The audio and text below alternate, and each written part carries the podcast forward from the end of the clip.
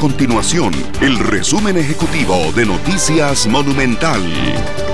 Hola, mi nombre es Fernando Muñoz y estas son las informaciones más importantes del día en Noticias Monumental. En las últimas 24 horas, Costa Rica confirmó solamente 6 casos nuevos de COVID-19 en el país. El total asciende a 618 casos confirmados, de los cuales 66 están recuperados y lamentablemente se reportan 3 fallecimientos. La Caja Costarricense de Seguro Social estará adjudicando este martes la contratación del vuelo logístico para transportar equipo de protección personal y demás implementos de salud como donación de parte del gobierno de la República Popular de China. Estas y otras informaciones las puede encontrar en nuestro sitio web www.monumental.co.cr. Nuestro compromiso es mantener a Costa Rica informada.